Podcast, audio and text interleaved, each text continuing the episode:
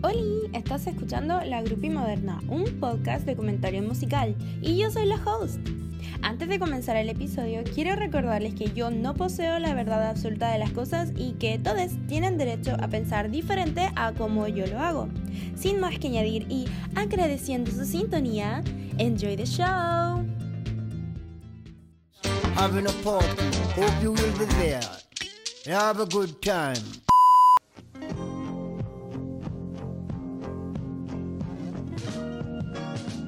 Bienvenidos a un nuevo episodio de la Grupi Moderna. Este es el episodio número 28 y ya los episodios alcanzaron a pasar mi edad. Lo que significa que no estoy tan vieja como yo creía porque pensaba que me iba a demorar más.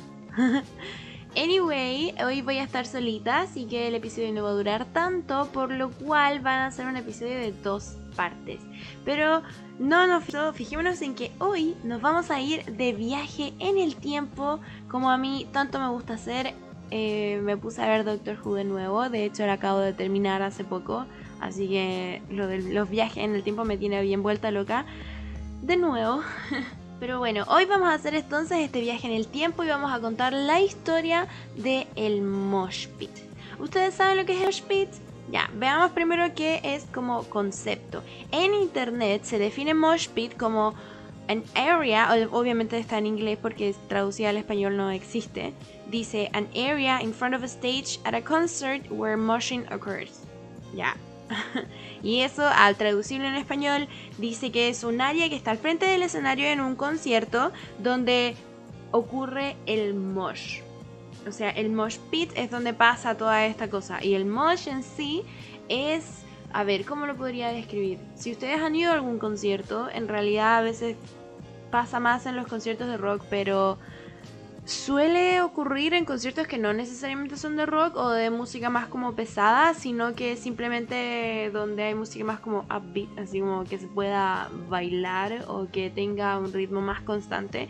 Y la gente en el pit está se abre como un círculo, bueno, en realidad es un espacio, el círculo es, recibe como un nombre específico de hecho, hay muchas formas de hacerlo.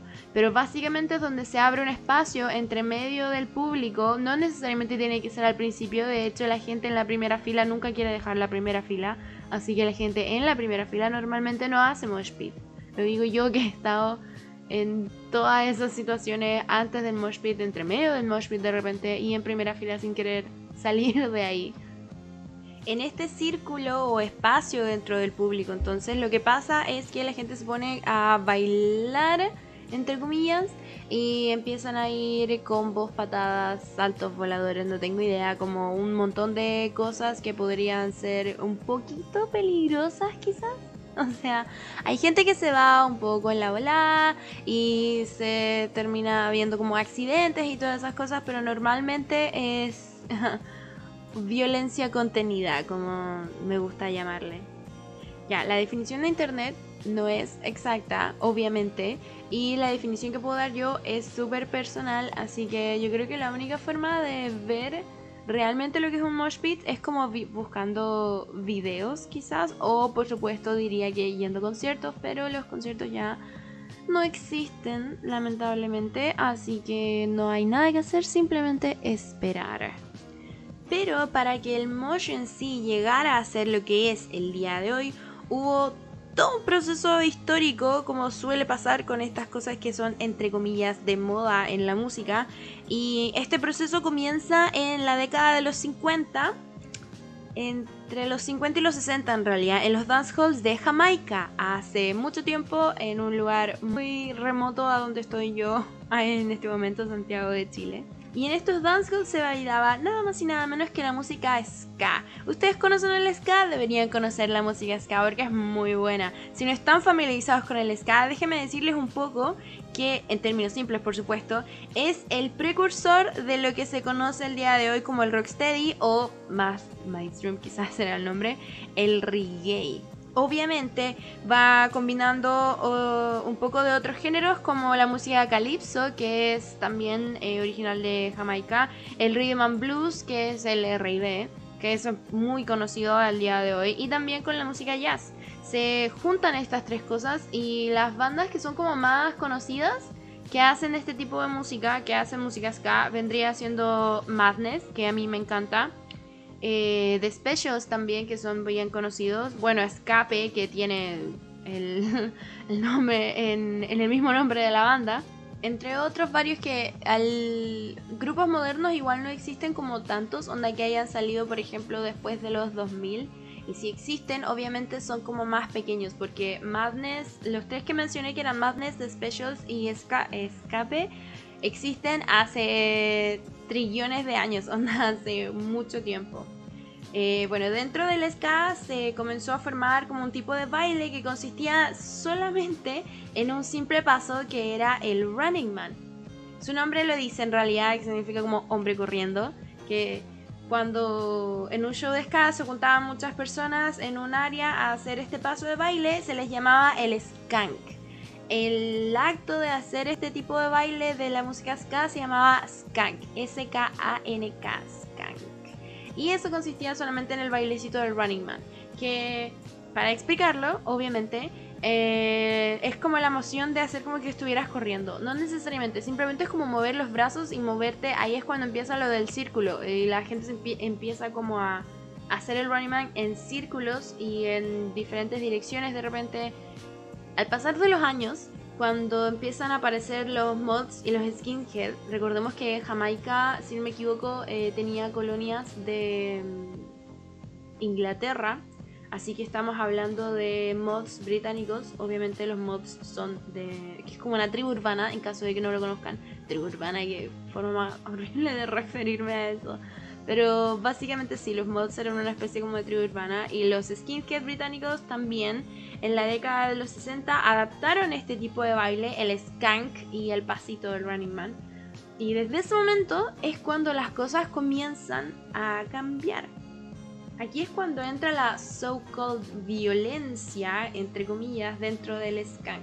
Cuando se pasa del Running Man, consistía menos en correr y más como simplemente en mover los brazos a los hill, así muy a lo loco, y si alcanzabas a pegarle a otra persona como que no importaba. Y de ahí es cuando empieza como esto que los medios de comunicación en esa época veían como algo violento y por eso decían básicamente que la música ska, que los skinheads y toda esta gente que adoptó como este tipo de cultura al final que empezó en Jamaica empezaron a decir que era como algo más violento, porque la gente se pegaba, se agarraban a combos y a combos, patadas, golpes, no sé.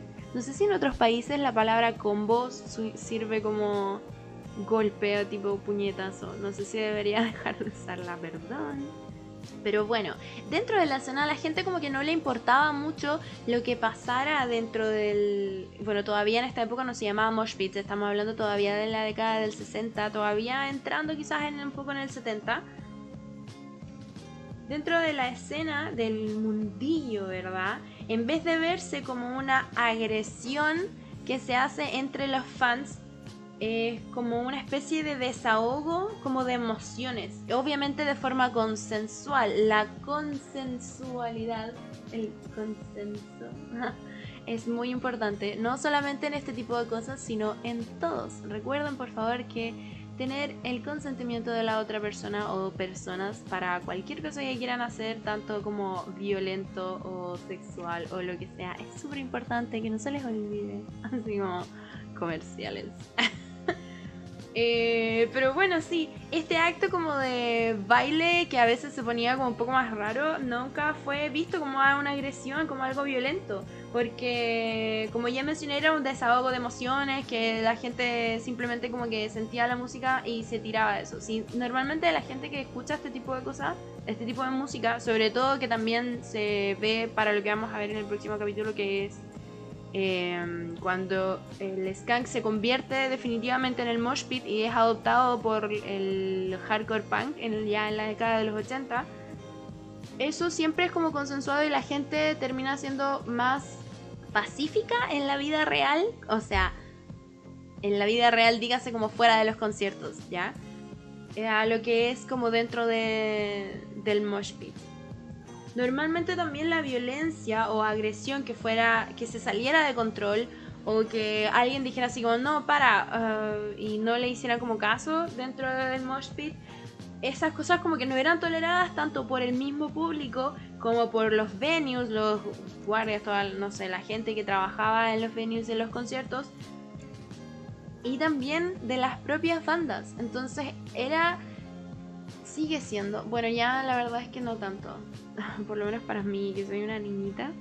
No es necesariamente un espacio seguro ahora, pero en esa época para ese tipo de cosas sí lo era, lo cual es muy bueno porque los conciertos normalmente son como lugar para escapar y mm, es bueno que existan ese tipo de reglas. Y si la gente quiere expresarse de la forma en la que quiera, en un concierto está bien, porque la verdad, ¿quién soy yo? ¿Quién eres tú? ¿Quiénes somos nosotros? para decirle a la gente cómo debe expresar sus propias emociones. Mientras no le estén haciendo daño específicamente a nadie, no creo que haya ningún problema. Y por eso me gusta mucho eh, la historia como del skank.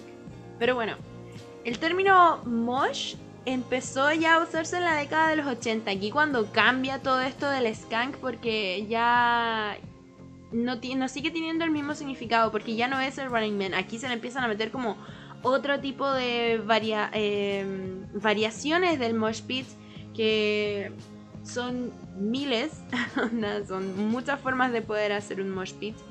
Eh, pero esto empieza a usarse en la década de los 80, en la escena hardcore punk, cuando ya hay como más fanzines y los medios de comunicación, obviamente de nicho, porque em, los medios de comunicación masivos, como ya sabemos, suelen decir cosas horribles sobre lo que sea que no les guste.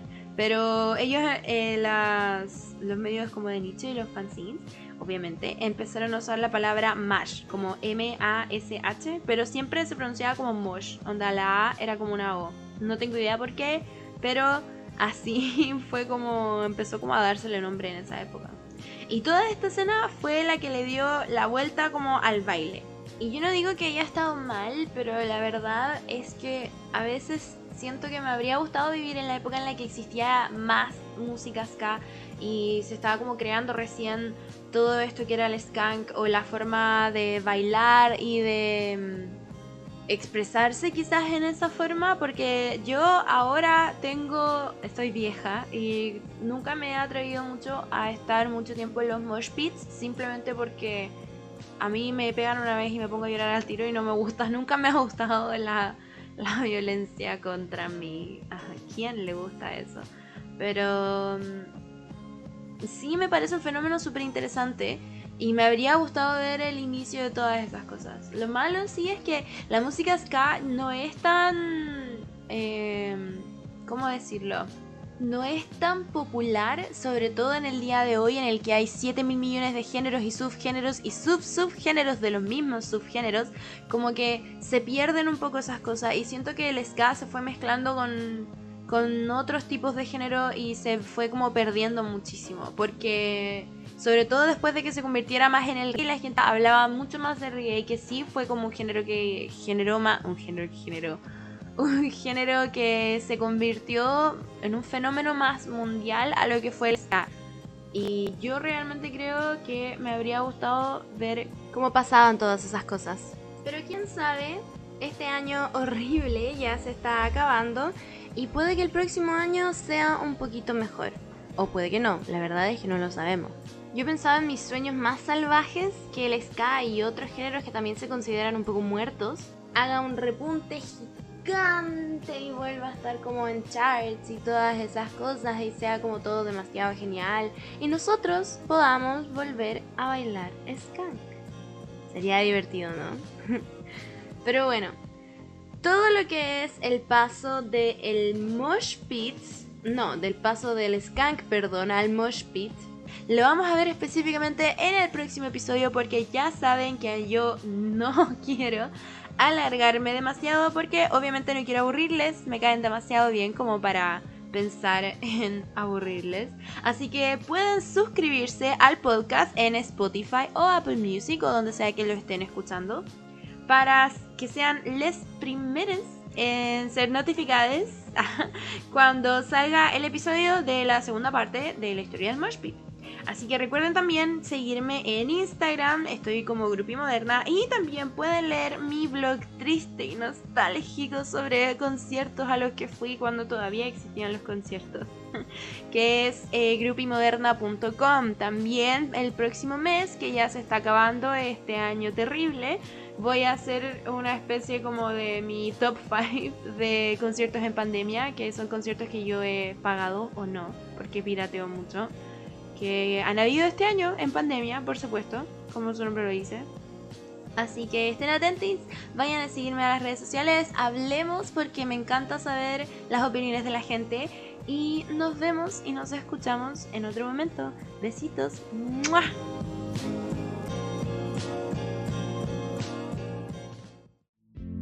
La Grupi Moderna es grabado, editado y producido por mí. La música es creación de Javier Pellet y el logo es creación de Crudo59. Pueden encontrar más del trabajo de ambos en Instagram. Gracias.